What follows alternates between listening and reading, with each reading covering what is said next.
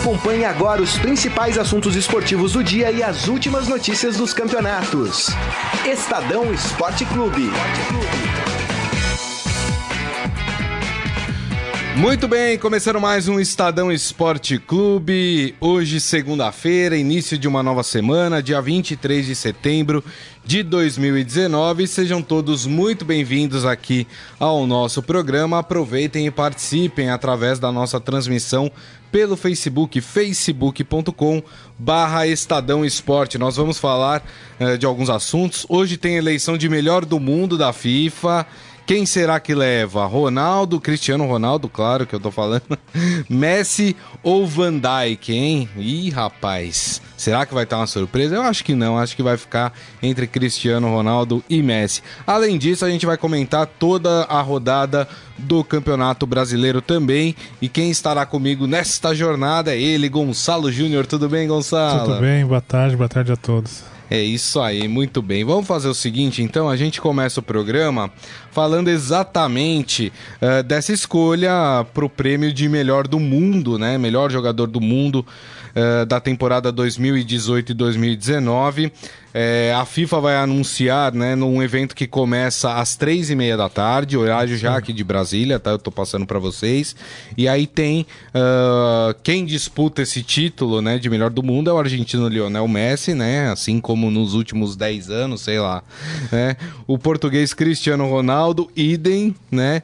E aí tem a surpresa que é o holandês, o Van Dijk do Liverpool, né? Que são esses três finalistas. O Van Dijk que é um zagueiro, né? Zagueiro. Raramente a FIFA uh, ou antes que era, era o Bola de Ouro, né? Que era da, da France Football, Sim. né?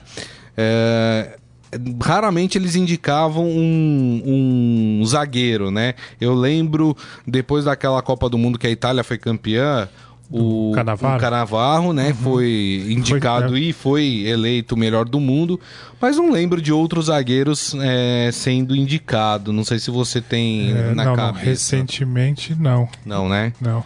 É, geralmente eles dão para os homens de frente, não? O meio de campo mais avançado ou os atacantes, é, né? São os que mais se destacam, é, né? É, virou uma, uma tradição. Mas é interessante a escolha do, do Van Dijk, porque. E até fico em dúvida se a, eventual eleição dele, a escolha como melhor jogador do mundo, seria totalmente uma surpresa, porque ele foi eleito o melhor jogador da Europa recentemente, né? Superando exatamente é o verdade. Messi e o Cristiano Ronaldo. Verdade. Então lá no continente europeu ele já foi escolhido como o melhor, já havia sido é, eleito também o destaque do, do campeonato inglês, aí falando do torneio local.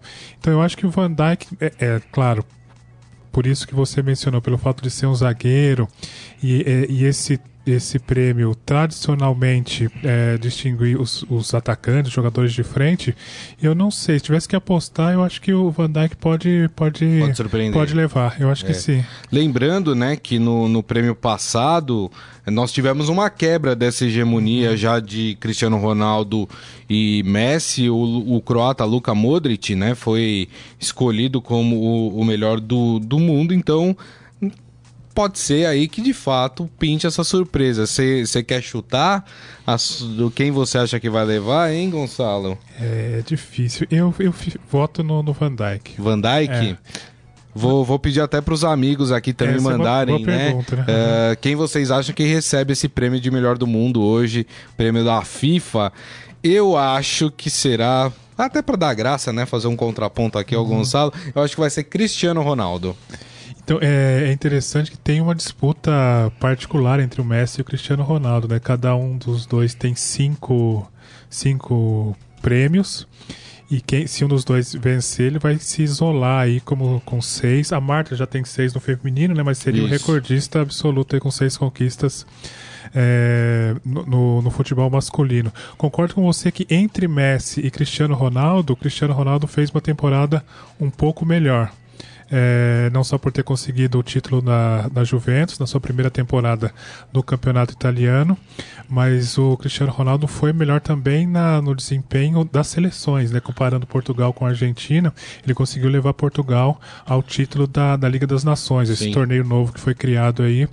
E o Messi não conseguiu fazer muita coisa na Copa América pela Argentina. Então, é, por esse diferencial, acho que se fosse entre os dois, eu votaria no Cristiano Ronaldo. É isso aí. Lembrando que você pode votar também lá no nosso Twitter, twitter.com barra Estadão Esporte. Então lá você pode votar em todas as categorias. Por exemplo, tem de melhor goleiro que tem dois brasileiros É. na disputa. Ederson, que tem jogado como titular recentemente na seleção brasileira, e o Alisson, que é o titular de direito Uhum. da seleção eh, brasileira.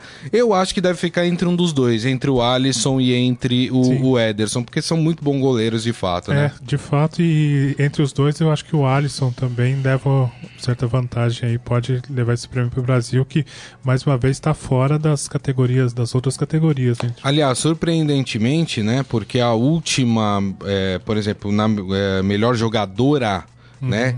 é, a Marta tá de fora. E a Marta é a última. É atual É campeão. a né? atual campeão do título, e agora ela tá fora, né? Que disputam a Megan Rapinoe do, dos Estados Unidos, a Alex Morgan também dos Estados Unidos e a Lucy Bronze do, da Inglaterra. Então essas são as três jogadoras. A Marta está de fora, É. a atual campeã né, do título tá fora dessa disputa. No feminino, acho que a Rapinoe deve levar, né? Ah, eu acho que sim. Ela Eu acho até pela representatividade, É, fora das quatro linhas também, né?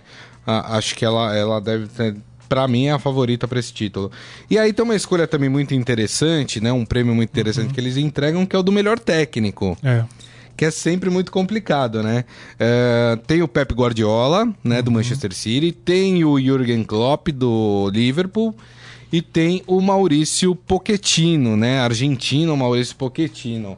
É, eu acho que eles vão dar pro Klopp por ter sido o atu- é o atual campeão do, do, da Champions League, mas não só por isso, né? Tem feito um trabalho de fato muito Tem. bom à frente do Liverpool, É, né? E embora o prêmio ele olhe principalmente para a atual temporada, acho que quem vota também acaba analisando um pouco o histórico, né? E o Klopp vem nas últimas temporadas mostrando um trabalho consistente, né? Por vários clubes, ele mostrou que é um técnico, é, um dos melhores da Europa hoje. Acho que ele Acho que, assim, pra, tivesse que fazer, dar um palpite, eu votaria, escolheria ele. É, eu também. Acho que, que ele ficaria aí no. é, na minha lista aí de, de. de melhores. Tem também o gol mais bonito, né? Que é sempre. É, também um prêmio muito muito exaltado, né, pela, pelas pessoas, né? É. Os jogadores fazem campanha nas suas redes sociais. É, quem concorre com o gol mais bonito é o Lionel Messi, é o Juan Quinteiro da Colômbia e o Daniel Zorri do, da Hungria, né? Então, é, esses são os três concorrentes a gol mais bonito. Agora, o Brasil tem um outro representante num outro prêmio que é bacana também, que é o chamado Prêmio ao Torcedor. Ah, esse é bem legal, né? É. É, quem, quem concorre a esse prêmio é uma mulher. É, é a Silvia Greco, que é mãe daquele garoto, né? Do, Do Palmeiras, né? do Palmeiras, É, né? Que o, o filho é, é deficiente visual, né? E É. ela vai, ela leva ele aos jogos e ela vai narrando a partida, o que tá acontecendo ali em campo pro, pro menino, né? É uma cena muito linda, quem não viu ainda tem, se encontra no YouTube facilmente aí. E ela concorre contra o Justo Sanches, que é um uruguaio, e também com a torcida da Holanda, né? Ah. Eu quero saber pra quem que eles vão entregar o prêmio, né? Porque a torcida é, É. algo muito genérico, né? Persona- personificar em alguém. Em alguém, é verdade, tem, tem isso. Mas aí, tudo isso a gente vai conferir a partir das três e meia da tarde. Se você não tiver chance de acompanhar, não tem problema. Estadão.com.br estará acompanhando a premiação e vai trazer para vocês todos os premiados aí pela FIFA. Muito bem, posto isso. Vamos entrar e falar de campeonato brasileiro. Rapaz, pintou o campeão, hein? Será? Já vou dizer. O Nelson fica bravo quando Ah, eu é? falo isso, porque ele acha que eu tô zicando o Flamengo. Não é verdade, viu? Mas eu acho que o Flamengo. É, pode tocar o hino do Flamengo, Nelson, que eu tô com vontade de falar do Flamengo É. hoje. Sempre Flamengo, Flamengo sempre Mas rapaz, tá jogando demais esse time, hein, Gonçalo? É, na jogou contra o Cruzeiro, né? O jogo foi no sábado, né? É, e, e foi um jogo é, em que o Flamengo ditou o ritmo do jogo. Jogou como É, quis, jogou, né? uhum. Teve ali, claro, fez o primeiro gol, depois tomou um empate. Mas em nenhum momento você olhava para o jogo e achava que o Cruzeiro pudesse reagir contra o Flamengo. É, e, e, isso tem se tornado algo comum para esse time do Flamengo, né, Gonçalo? É, é essa foi a, a, sétima vitória seguida do Flamengo no, no Campeonato Brasileiro. Está numa sequência que é, realmente credencia o time para brigar pelo título até o final, até com uma certa vantagem em relação aos outros. E, e chama atenção, como você falou, a, a como o, o, Flamengo joga do meio de campo para frente. Né? É. Eu acho que é um futebol mais leve, mais solto. Claro, conta aí com grandes talentos individuais que estão numa boa fase, isso faz uma diferença grande em relação aos outros times, quando você tem vários craques jogando juntos ali, quando eles se entrosam. É, é, é muito difícil para a defesa adversária parar, é, mas é, é, mesmo com essas sete vitórias seguidas, a gente já começa a falar um pouco de, de outros times, uhum. É, o Flamengo ainda não conseguiu disparar, né? Não. O Palmeiras está perseguindo, é o time mais próximo hoje. Mas é que o Flamengo, durante um tempo, teve que fazer um campeonato de recuperação, né? O Flamengo foi é, ficando para trás. Isso ainda nos tempos de, de Abel Braga, até no comecinho uh, do trabalho do, do Jorge Jesus, né? Uhum. O Flamengo foi ficando para trás. Sim. Então o Flamengo teve que recuperar todos esses pontos que perdeu é, e agora os outros. É, né? e agora abriu tem cinco, três em relação é, ao Palmeiras, três. né? E já tem sete em relação ao Santos, acho que não oito em relação ao Santos. É, o Santos acho perdeu, que é isso. É. Que o Santos perdeu, a gente já vai falar também é, da derrota é, do Santos. Mas o que me chama a atenção é o seguinte: dá gosto de ver o Flamengo tá, jogar, né? Se você sábado a gente tinha um monte de jogos para ver. Se eu tivesse que escolher um, com certeza hoje eu escolheria o do Flamengo para assistir. Não ia assistir o jogo do São Paulo, né? Desculpem o São Paulinos, mas é duro ver o São Paulo jogar. Né? Com todo o elenco que o São Paulo tem, é duro ver o São Paulo jogar. É, qual outro jogo que a gente teve no sábado? Teve do Santos, que daqui a pouco a gente vai falar, rapaz, que passou um trator lá na Vila Belmiro. É, mas a gente teve outros jogos e, e, e você. Corinthians jogando contra o Fortaleza, né? Uh, aliás, desculpa, contra o Bahia. É, sabe, parece que Flamengo e Corinthians estão jogando dois esportes diferentes, né? É verdade. Um tá jogando futebol e o outro tá jogando alguma coisa que de alguma forma se parece com futebol, né? No, é uma crítica, tá, gente? É, o corintiano vai ficar bravo com o que eu tô falando, mas o corintiano outro dia tava, tava no, na porta do CT lá da, do Parque Ecológico pedindo pro time jogar melhor. Então vocês entendem o que eu tô falando, né? Pedindo pro, é, eles tinha uma, uma das faixas no protesto da, do, da torcida do Corinthians era Carilli retranqueiro, então. fim da retranca. Isso já dá uma ideia de como o time está jogando. Né? Exatamente. Mas é, acho que o time que mais se aproxima hoje do Flamengo em relação a, a esse jogo mais vistoso, mais bonito, acho que é o Grêmio, que ganhou do no Santos. Grêmio, verdade. Acho que Grêmio e Flamengo hoje, em qualidade de jogo, é. acho que são os que despontam. Não é à toa que são os dois representantes é, do Brasil semifinalistas na, na Libertadores. Mas eu queria falar falar de quem tá mais próximo do Flamengo. Vamos falar do Palmeiras? É, ó, Mano Menezes, hein? Parece que dá, o pessoal tava, né, virando a cara. Torcedor é uma coisa engraçada, né? Ah, todo mundo reclamando do Mano Menezes. Venceu quatro, quatro seguidas. seguidas é. Pronto, já o Mano Menezes é o melhor técnico do Brasil, né? Impressionante. Mas, é, de fato, o Mano recuperou algo no Palmeiras que o Palmeiras não vinha tendo. Assim, eu assisti a partida do Palmeiras é, contra o Fortaleza. Uhum. Importante vitória fora de casa. Mas assim, Palmeiras está jogando futebol arroz com feijão, não tem nada de espetacular. É diferente, a gente olha pro Flamengo, é, é. tem um brilho especial no time do Flamengo. A gente olha pro Palmeiras, o Pal... a gente vê que o Palmeiras consegue ganhar os jogos porque tem um, um elenco de qualidade. Mas não é um jogo que, que enche os olhos, né, Gonçalo? Não, não. Essa partida contra, contra Fortaleza, Fortaleza. Fortaleza, isso. 1 a 0 Foi lá é, em Fortaleza. O time é, não jogou bem, jogou para o gasto, assim, foi beneficiado pela. O Fortaleza também não, não impôs assim grandes dificuldades nessa né? é. vitória do Palmeiras, não, não, pressionou, o Palmeiras não correu riscos. Mas o que chama atenção é que algum, alguns avanços que o Palmeiras tinha tido nos jogos anteriores parece que andou para trás um pouco nesse jogo. O time perde um pouco sem o Dudu, fica sem, sem velocidade, sem aquele o drible, né? Que, Sim, sim. que ajuda bastante na parte ofensiva. E no outro jogo contra o Cruzeiro, o Mano Menezes tinha dito que ficou muito satisfeito com a chegada dos volantes à frente. Esse tinha sido um diferencial, tanto é que o Bruno Henrique fez o gol. Mas isso não aconteceu nesse jogo com Fortaleza. Então o Palmeiras ainda está oscilando muito, tem altos e baixos. E, e eu concordo, fez assim. Fez o mínimo, fez o gasto para conseguir a vitória. É. né? Se, se o Fortaleza empatasse, não seria nada surpreendente assim. É. Olha só, tem, o pessoal já tá comentando aqui, ó. O Naim Alexandre tá, tá aqui com a gente. Fátima Brás, Palma Polés e o Val Guerreiro mandou uma mensagem pra mim. Sabe o que ele escreveu? Futebol é resultado, manezão. Entendeu? É, é a filosofia resultadista que impera o nosso futebol, né? E que fez o nosso futebol ficar tão feio do jeito que ele é. Porque os técnicos, eles entram com medo de perder. Por quê? É, Porque é. a filosofia é resultadista. Eu não quero perder, então o meu time ele não pode se abrir, o meu time não pode jogar ofensivamente, porque senão a gente vai perder.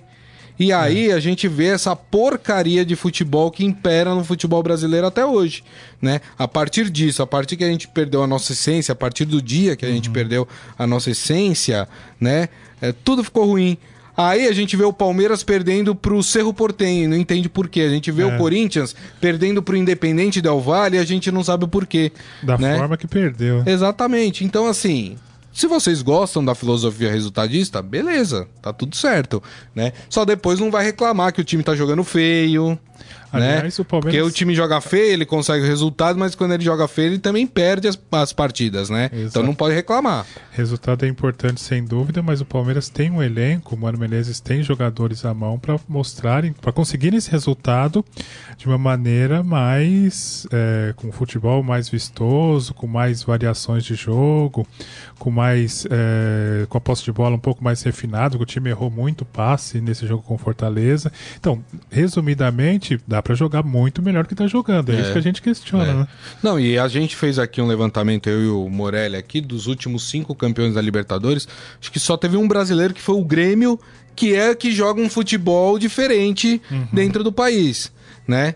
É, os outros não conseguiram. O Palmeiras, com esse timaço que montou, É, já faz é. quanto tempo que o Palmeiras tem esse time? Três, quatro anos? Uhum. Consegue ganhar uma Libertadores. Mas por que que não consegue? Porque os outros jogam muito melhor do que o Palmeiras. Os outros jogam futebol pra frente, ofensivo, procurando o resultado. E o Palmeiras joga o futebol do resultado. Ah, eu, eu quero me controlar aqui, não quero entrar, não quero avançar muito, porque vai que acontece de eu perder a partida. Então tá bom, se as pessoas gostam desse futebol, tá tudo certo, é, é um direito, né? O futebol é democrático. É, não, sim. é, mas é, é- é muito questionável. E uma, uma coisa interessante na vitória do Palmeiras é que está se desenhando um cenário para as próximas rodadas, que talvez um cenário de perseguição do Palmeiras em relação ao Flamengo. né? O Flamengo conseguiu essa sequência grande de vitórias, mas o Palmeiras não permitiu que ele se desgarrasse. E eles acabam um pouco se distanciando um pouco do bloco do bloco que vem logo a seguir. Hoje o Flamengo tem 45, o Palmeiras 42 e o Santos já está ficando com 37. 37. Então os dois começam a se desgarrar um pouco Isso. nessa briga aí pela, pela liderança. Mas um cenário muito interessante. Parece que o Flamengo vai ser o time a ser perseguido pelos outros. né? É. Já que você falou do Santos, então a gente vai procurar entender o que tá acontecendo com o Santos, porque o Santos também joga futebol bonito, É. futebol pra frente, mas não tá conseguindo resultado. E aí eu tenho que concordar com o meu amigo aqui resultadista, né? E aí, vamos falar do Santos. Rapaz, um trator passou pela Vila Belmiro, né? É, e é muito engraçada essa partida, é, Gonçalo, porque o primeiro Santos foi de um foi de um o primeiro tempo do jogo foi de um Santos completamente dominante, né? O Santos, se eu não me engano, terminou o primeiro tempo com 12 finalizações contra duas ou três do Grêmio. Né? Com Massacre, né? 60% de posse de bola. Foi um massacre mesmo. Uhum. O goleiro do, do, do Grêmio pegou. De repente. A, a impressão que eu tenho, e isso é uma impressão que eu tenho de outros jogos, Gonçalo, Hum. é que o Santos tem cansado no segundo tempo. Não consegue imprimir no segundo tempo o mesmo controle, o mesmo ritmo que tem feito no primeiro tempo. Eu não sei se os caras têm se desgastado demais no primeiro tempo e, e chegam é, É, com o físico ser, bem, com- bem alterado, vamos dizer assim, no segundo tempo. Mas a questão é que o Santos tem caído muito no segundo tempo. Foi assim contra o Fortaleza, que tomou um empate de 3 a 3 Tava ganhando 3 né? a 0 né? Ah, foi assim contra o Atlético Paranaense também, eh, que empatou na Vila Belmiro 1 a 1 Ah, e foi agora contra o Grêmio. E o Grêmio, que é um time, né? Malaco, como dizer, É. malaco no bom sentido, tá, gente? Ah, de, de entender a partida, jogou exatamente no cansaço do Santos e no desespero de todo mundo pra frente, né? conseguiu resolver a partida nos contra-ataques, né? principalmente no segundo tempo, explorando os espaços, explorando a velocidade. Cebolinha teve uma, uma grande atuação, está voltando a jogar bem.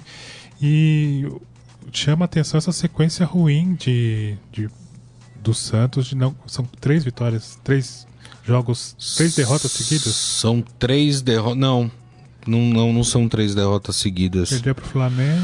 último- não, são duas derrotas Duas seguidas derrotas. e o empate Ah, o antes empate. que foi contra o Atlético Paranaense, É, né? É, o que prejudica um pouco é o Santos somou alguns resultados ruins dentro de casa também. Ele empatou com Sim. o Atlético. Teve esse Eu acho que dos últimos cinco jogos, ou seis jogos, o Santos teve uma vitória. Depois foram empates. Ah, O- a única vitória foi contra o. Foi contra o Havaí ou contra a Chapecoense? Acho que a Chapecoense na Arena Condá. Uhum. Mas o É, Santos exato. tinha empate com o Fortaleza, vitória contra a Chapecoense, é, empate contra o Atlético Paranaense, derrota pro Flamengo e derrota pro Grêmio. É isso. Então, é, tem um dado aqui dos últimos 21 pontos que o Santos disputou, só conseguiu 5. É muito isso, pouco, É né? muito pouco. Muito isso, pouco. isso pesa bastante para um time que está tentando brigar pelo título. É. E isso, essa questão do, do preparo físico é, é interessante, porque aí vale um puxão de orelha na comissão técnica do Santos, né? Porque Uhum. é toda formada por, por, por argentinos, é a comissão técnica estrangeira. E, e- e esse preparo físico foi um dos diferenciais do Santos na primeira metade do campeonato, também no Campeonato Paulista, porque o Santos é, se propõe a fazer um jogo muito intenso, de Isso. muita movimentação. Como foi no primeiro tempo, né? Como do- foi no primeiro tempo, é. Mas aí pe, pe- pecou e vem pecando bastante também nas finalizações. Acho que o Santos. Falta alguém pra colocar a bola pra Ah, dentro, eu né? acho que sim, acho que sim. Meu Deus, o Uribe é um perna de pau, gente. Não é por nada não, mas olha, Então, o Santos tá, tá difícil, viu? Precisa de um jogador mais efetivo para fazer o que o Gabriel tá fazendo no Flamengo. Um jogador Exato. que não perde. Não perde gol. não perde oportunidade. É. Então eu vejo dois problemas no Santos. Esse que você mencionou do preparo físico, o time fica mal das pernas no segundo tempo e vem perdendo muitas oportunidades. É isso aí. Vamos falar então agora de um time que se recuperou nessa rodada. Vamos falar do São Paulo.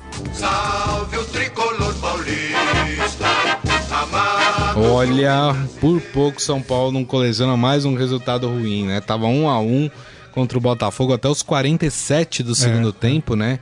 E aí um gol chorado, né, de Pablo, né, que voltou a marcar pelo São Paulo. É, a bola foi, o goleiro quase ainda bateu nela, né? Mas aí não teve força para tirar, a bola entrou.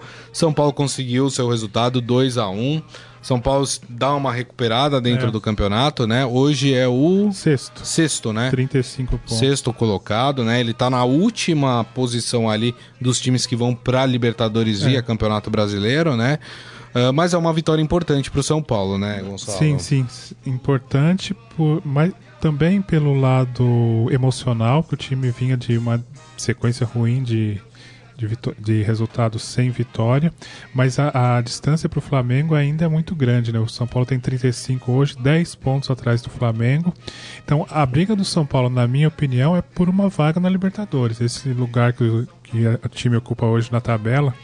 Aí o sexto lugar é, é- acho que é o máximo. Não pode avançar um pouco mais, mas dificilmente acho que o São Paulo vai brigar pelo pelo título por conta dos problemas que teve nos jogos dentro de casa. São Paulo conseguiu uma vitória importante contra o Botafogo jogando lá no Rio e foi a quinta vitória que o time conseguiu fora de casa, mas por outro lado acabou empatando com o CSA jogando no Morumbi, empatou com o time reserva do Grêmio, também jogando em casa. Então o time vai bem fora, mas acaba desperdiçando muitos pontos é, jogando em casa. Essa é a lição de casa do Cuca, é fazer com que o time não perca pontos em casa, precisa se recuperar. O, antes o que era a força do São Paulo, né, jogar no Morumbi, nos últimos anos acabou se perdendo verdade, um pouco. Verdade, verdade. Então o time acaba conseguindo vencer fora de casa, mas dentro de casa sofre. Por isso está tão distante do Flamengo. Hoje a diferença de, é de 10 pontos. É. Então por isso o São Paulo hoje, na muito minha difícil. Para título é muito difícil, né? Briga pela Libertadores. É isso aí.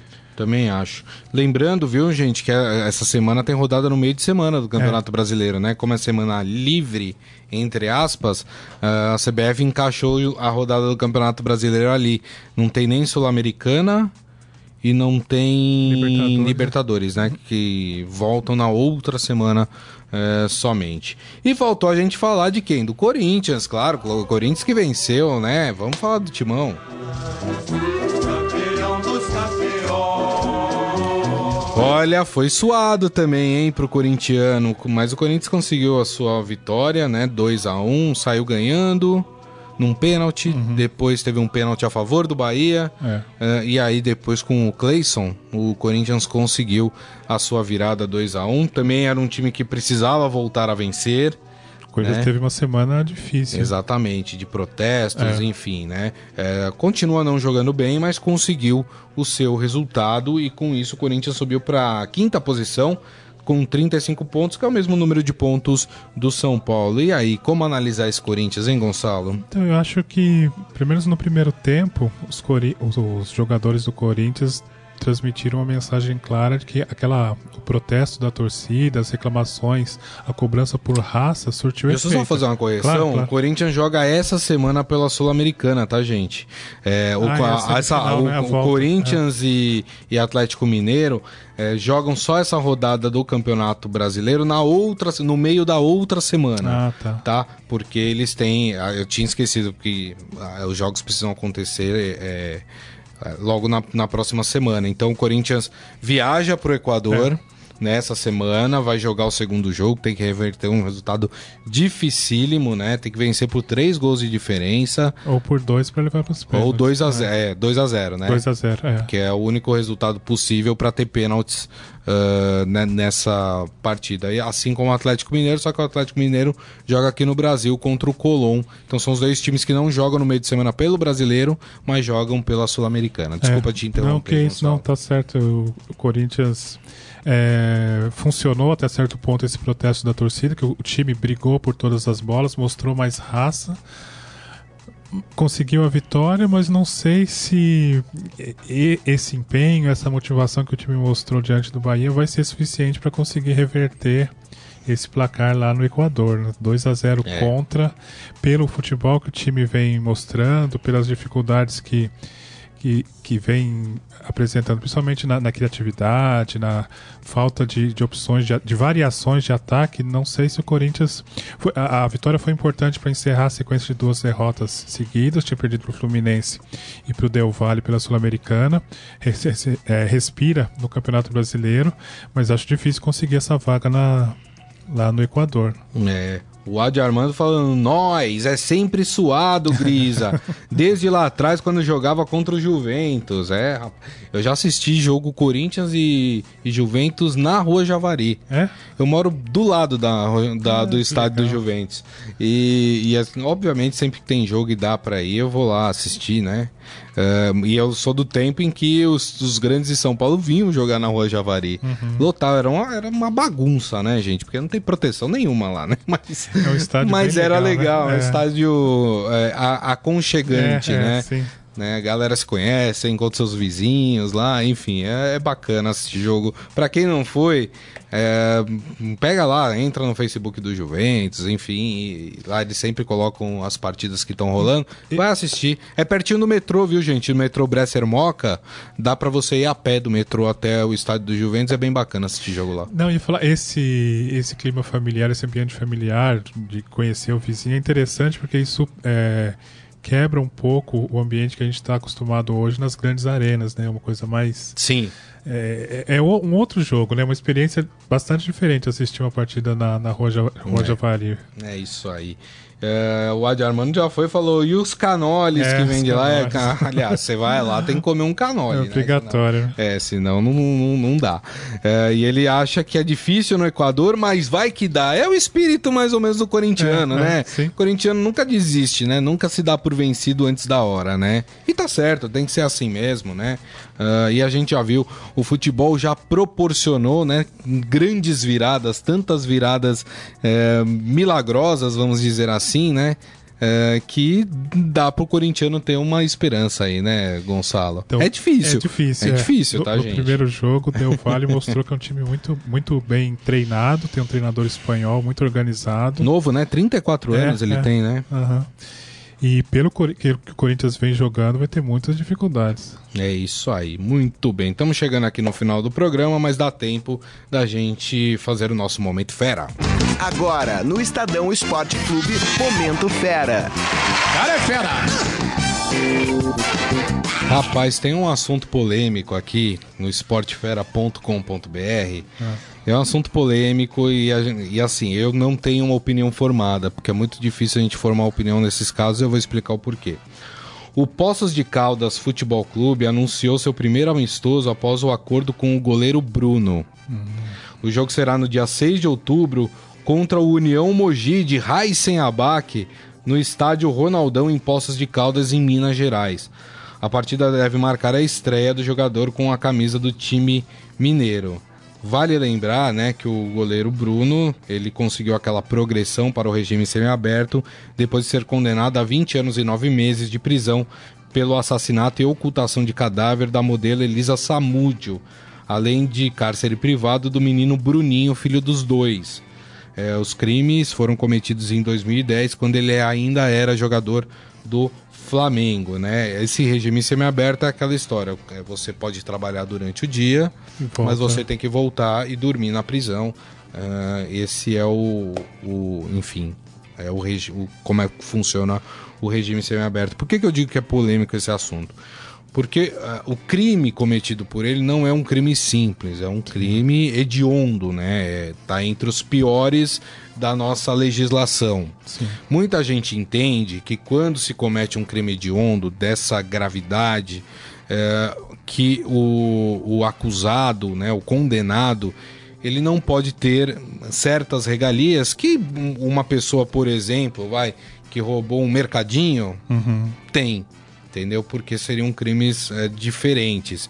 Então muita gente acha um absurdo ele ter ido para o regime semiaberto. Sim. Por um outro lado, é, a nossa legislação penal ela tem como intuito a ressocialização das pessoas também. Né? Sim. E o regime semiaberto ele funciona como uma forma de ressocializar também, quer dizer, a pessoa é reintroduzida à sociedade, começa a trabalhar, começa a fazer para tentar voltar ao seu trabalho normal. Nem sempre isso acontece. Por que a minha dúvida? Porque eu fico entre esses dois É. é, pesos, né? É, eu não sei se no caso do goleiro Bruno, com o crime que ele cometeu, se ele deveria ter esse benefício. Mas ao mesmo lado, se a gente for pensar em ressocialização, o porquê não ele ter esse benefício? É. Então, assim, de verdade, eu não sei o Gonçalo, eu não tenho uma opinião formada sobre o assunto. Então, eu não sei se tem aí na matéria quanto tempo ele ficou preso. Porque eu ia É, falar ele sobre tá isso. preso desde 2010. 2010. Né? Desde 2010. Acredito que, a- que o regime semiaberto tenha sido dado ou esse ano ou no ano passado. Então, Uhum. digo aí por volta de oito anos, vai, que ele ficou preso. É, eu, eu perguntei isso porque acredito na, na ressocialização, acredito que as pessoas podem ter chance, ter uma segunda chance, mas de acordo com a natureza do crime, eu acho que o- essa passagem para o regime semiaberto deveria acontecer mais lá para frente. É. Não sei se já seria o momento dele receber essa oportunidade de voltar a, a jogar. Ele vai participar desse amistoso e, mesmo que tenha tido um bom comportamento dentro da prisão, e, e esse é um fator importante para a concessão do benefício para o preso. É, mesmo com, essa, com, essa, com esse bom comportamento, em função da gravidade do, do crime, como É. você mencionou, eu acho que está um pouco cedo Claro, ele está seguindo o que diz a lei, né? Isso. Mas na, na minha opinião. É a lei que é, a lei que É, talvez tenha que ser revisada. É, por é. isso que eu não tenho, é, eu não, de verdade não tenho só só uma informação. Né? Muita gente deve estar se perguntando, tá? Ele vai morar onde? Então ele vai continuar morando em É. Varginha, né? Ah, e aí ele vai até Poços de Caldas para treinar, enfim, e volta para Varginha, porque ele tem que dormir na prisão, né? Ah, em jogos fora da cidade, né? Porque o Poços de Caldas ele disputa a terceira divisão do Campeonato Mineiro. Ele precisa apresentar um pedido à justiça para poder viajar. Não é certeza que ele possa. A justiça pode negar, e falar não, você não pode né? E aí ele não é escalado para esses jogos ah, fora de casa. Enfim, eu gostaria também que tivesse um torcedor do Poços de Caldas aqui, né, para É, falar o que, que ele pensa, né? É, não sei nem se como estratégia de marketing é bom para o clube, né? Não- Então, no caso do.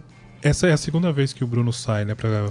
É, o outro não deu certo, Não né? deu certo, Porque então, é. teve uma repercussão muito grande. É, enfim, aquelas o- no, no Boa Esporte, o É. time conseguiu, um- teve assim um- uma presença na mídia mais intensa nos primeiros momentos, mas houve uma resistência grande de parte da torcida também. Verdade. Então tem sempre esses, esses dois lados. Os poréns, né? É, É isso aí, muito bem. E assim nós encerramos o Estadão Esporte Clube de hoje, agradecendo mais uma vez a presença do Gonçalo Júnior. Obrigado, viu, eu que Gonçalo? agradeço, bem legal estar aqui. É isso aí.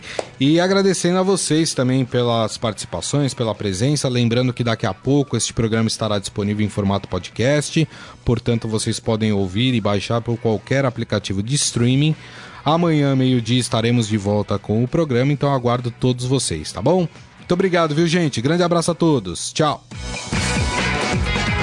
Você ouviu Estadão Esporte Clube.